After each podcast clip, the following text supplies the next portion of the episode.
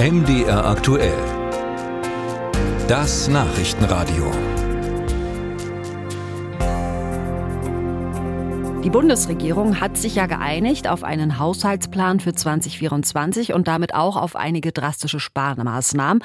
Und wir wollten gestern wissen, wie Sie, unsere Hörerinnen und Hörer, darüber denken. Das läuft dann so, dass wir hier unser Hörertelefon schalten. Call-in nennt sich das dann im Radiosprech. Und es ist auch immer total toll, wie viele von Ihnen sich da beteiligen. Manchmal sind aber auch Meinungen und Argumente dabei, da weiß man gar nicht sofort, hm, stimmt das denn so oder stecken da vielleicht falsche Infos drin? Und deswegen hat Uta Georgi mal einen Check gemacht. Genauso breit angelegt wie die Kritik an den Sparplänen der Bundesregierung ist die Palette an Vorschlägen, wie man es besser machen könnte, um die bundesdeutsche Haushaltskasse aufzufüllen. So sagt Herr Bartel aus Apolda. Es kann nicht sein, dass Milliarden in alle Welt verschenkt wird. Genauso ist es mit dem Kindergeld. Es kann nicht sein, dass nach Bulgarien, Rumänien, Türkei und sonst wohin Kindergeld bezahlt wird, obwohl die Kinder gar nicht hier in Deutschland leben.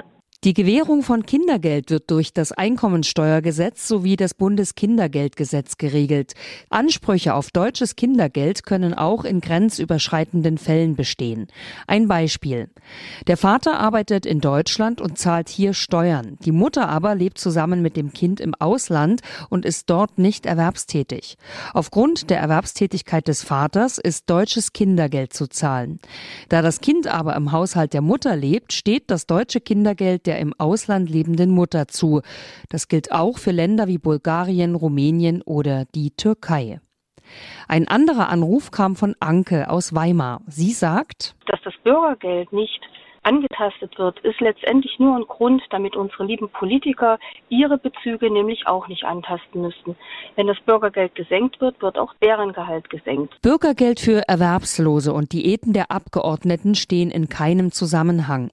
Das Bürgergeld ist im zweiten Sozialgesetzbuch geregelt. Die Berechnung der Regelsätze erfolgt anhand statistisch erfasster Daten von rund 60.000 Haushalten zu Einnahmen und Ausgaben.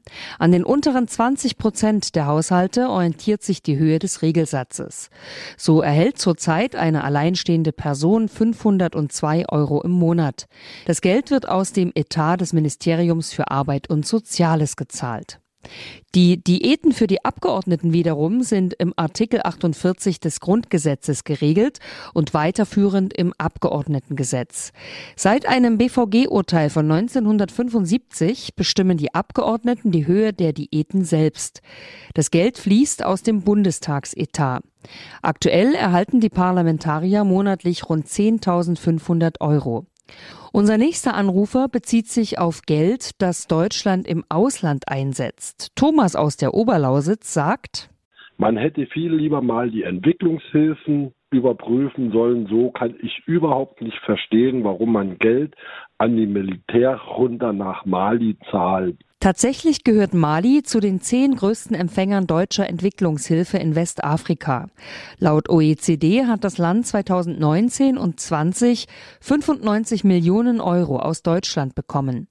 In den letzten beiden Jahren waren es 69 Millionen Euro. In Mali ist das Militär an der Macht. Das mache es den UN-Friedenstruppen schwer, ihren Auftrag zu erfüllen. Deshalb beendet die UNO ihre Mali-Mission zum 31. Dezember.